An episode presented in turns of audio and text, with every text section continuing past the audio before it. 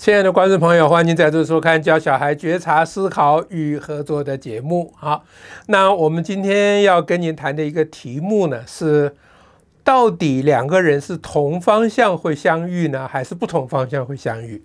啊，那这是干嘛呢？这个是在提供大家啊，跟小孩啊日常生活里面谈话的素材。啊，那么大家知道，这是我们一贯的主张。啊，希望我们啊，在带领小孩的过程里面，无论在家里还是在学校里面，啊，都跟小孩共同可以经营一种爱智的生活啊，所以爱智呢，就是呃很乐于探讨问题，很乐于思考问题，很乐于体会这个世间与宇宙的奥妙啊。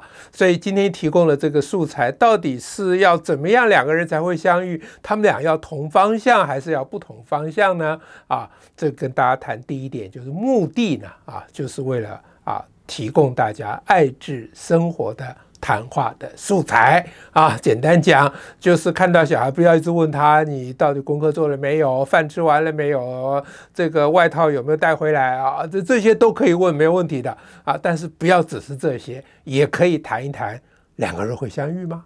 啊，类似这样的问题。好，那呃，我们就进入呃第二个啊，说不同方向会相遇吗？呃，你看看小孩怎么回答，因为他这个问题有个吊诡哈，就是我们总是会感觉有相同点才会相遇嘛，啊，不同就就碰不上，就不一样嘛，啊，所以不同方向会相遇吗？那小孩可能会答相遇，可能会答不相遇，这都没有关系，不是重点。那无论他怎么回答，我们都得请他讲理由，说那你什么理由啊？你是怎么想的呀？啊，那么。等他讲一讲以后呢，啊，因为我们设计的谈论的方向是需要一个主张不同方向的人不会相遇 啊，就这当然是错的啊，同方向反而不会相遇了，对不对？不同方向。啊，如果撇开当然不会相遇，可是如果这样就比较会相遇。所以要相遇一定是不能同方向，同方向平行就不能相遇。不，这是我们大人的话，先不用跟小孩讲啊。如果呃小孩已经给了正确答案，那我们就说，如果有一个人坚持啊，不同方向就不会相遇了啊，那怎么办啊？在这个讨论的过程里面，小孩最后我们希望目的引导到小孩想说那。到底什么叫同方向啊？或者是说这个同方向就会相遇吗？啊，把这些问题都引申出来。那第三点就跟大家谈说，我们先跟小孩举一个最特殊的例子，就是真正的同方向，非常相同的同方向，你看看会不会相遇？那什么叫非常相同的同方向呢？啊，这是在引导关于同方向的概念啊。我们先讲这特殊的情况。就是呃，如果呢，我跟你跟一棵树好了啊，呃，就是我们有一条有一条线，我们都站在同一条线上，我们都沿着这个线走，这样总该同方向了吧？请问什么方向？就这条线的方向啊啊！那如果我们在同一条线上，沿着一条线走，我们会相遇吗？很明显，如果我们的速度一样的话，是不会相遇的，因为我们永远距离这么远。对？除非我用力赶，那就不叫相遇，那叫追上了啊！所以相遇就是两个人都踱方步啊，那踱到后来碰到了叫相遇嘛啊！那如果我们在一条直线往这个直线的方向走，那我们一定是同方向的哟，但是我们不会相遇啊！可见呢，同方向相遇这件事情没有想象中的那么的对。啊，那接下来我们就要跟小孩谈，或希望小孩能够提问说：那到底什么叫方向？先不要管同不同方向了，到底什么叫方向呢？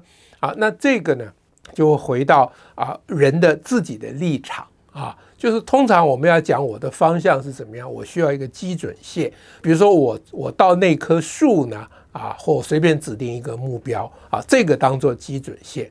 那我要描写我的方向的时候，就说我呢啊，从我的基准线啊转一个三十度角，这就是我的方向。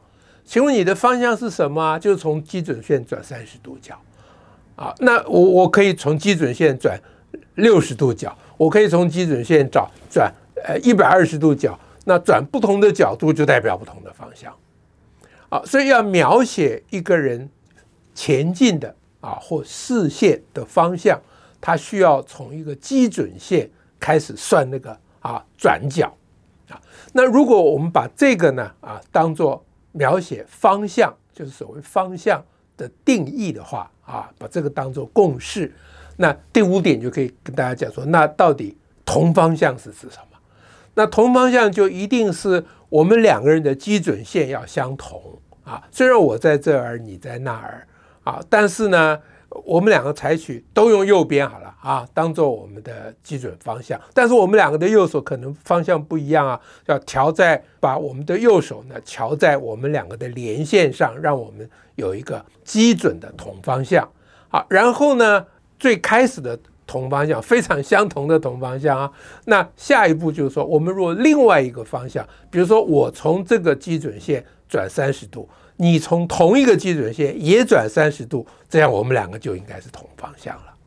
好，这个里的逻辑是说，同一条基准线是同方向，既然已经同方向了，那再转同样的角度应该还是同方向，所以这样我们就把同方向就界定好了。那下面就可以啊，这个就是简单的名词，就是同方向就叫做平行啊，平行线的同位角，这个就名词顺便交代，同位角就是刚才从基准线共同转过来那个角，就叫做基，就叫做同位角，相同的位置的角叫同位角，这就顾名思义就可以了。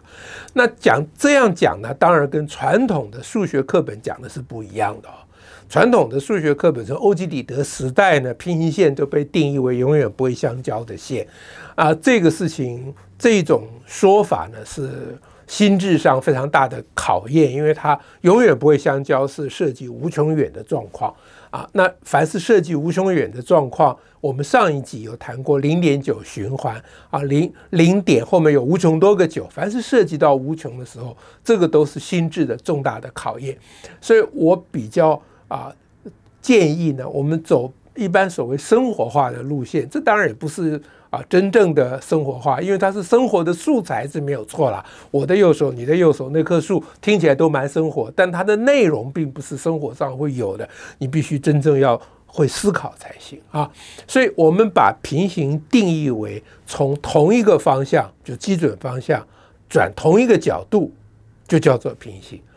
那平行线就是同方向的线，就同方向跟平行线这两个把它当成同样的东西，而判断平行或判断同方向的方法就是用转角啊，那个转角的数学上专用名词叫做同位角啊。那这样的话呢，就把平行线啊或同方向做了比较精准的定义。当然，在逻辑上它会发生一个问题，就是说，如果我根据这个基准线啊。判断了以后，我们两个是同方向，也就是往前走的路线会平行。那换一条基准线，它还会是同方向吗？因为基准线可以有不同的基准线呐，啊，所以这个时候呢，我们需要一点再用同方向这个概念啊，从基准线啊，我们是同方向，转同一个角度，转同一个同位角，我们是同方向。那我们沿着同方向再往前走。我们继续保持同方向，沿着同方向往前走。我们继续保持同方同方向，走到某一个点停下来以后呢，我们重新把我们两个的连线当成新的基准线。这个时候，因为我们还继续在同方向啊，所以我们这个新的基准线所造成的转角应该是一样的啊。也就是说，同方向转角一样啊，那转角一样就会同方向。我们把同方向跟同转角当成同一回事，当然这是在讲同一条基准线的时候。那刚才这个论证的方式呢，就是我们沿着同方向前进以后，就会造成新的基准线，两个人的连线就是新的基准线。那新的基准线的同位角还是会相等的，所以同方向或平行这个概念不会受到基不同的基准线的选择的影响，这个部分在逻辑上就完全是完备的啊。当然，这个看小孩的年龄，也许不用谈到那么深啊。最后呢，那我们就看平行线会不会相交了啊？同方向会不会相交呢？啊，那从这样子看起来，他们是从同一个基准线啊转过来的，所以同方向走去，反而不会相会了。要想相会，一定不能同方向啊！当然你往外撇也不行了，但是至少同方向是不行的啊！所以今天我们从一个跟小孩聊天的一个话题啊，就要想相遇，到底要同方向走呢，还是不同方向走呢？啊，从这个话题出发。那么啊，一路衍生过来，我们就啊介绍了数学的新的概念啊。所谓新的概念，当然是指平行线的新的诠释的意思啦。好，那以上这些素材呢，大家可能要分很多次啊，常常跟小孩讨论，跟小孩聊天，这就是所谓爱智的生活。可不要把它当成一课数学来上哦，那就不是我们节目的本意了。那经过这样的一种。讨论、谈话、聊天，在行走、坐卧之间啊，那么我们就培养了小孩的思考的能力，也就是我们节目的主轴啊，就是教小孩觉察、思考与合作。那有没有合作在里面呢？一定是有的，因为跟小孩互相讨论、谈论。那你气氛得融洽，不能翻脸哦，不能时时拷问他。他如果讲的不符合我们的要求，我们就给他翻脸啊，这样就没有合作可言喽啊。一种良好的啊谈话的啊模式，其实就是合作的基础。那么今天借着这个平行线同方向这个概念，来再跟大家啊提供这样的素材，希望大家觉得喜欢。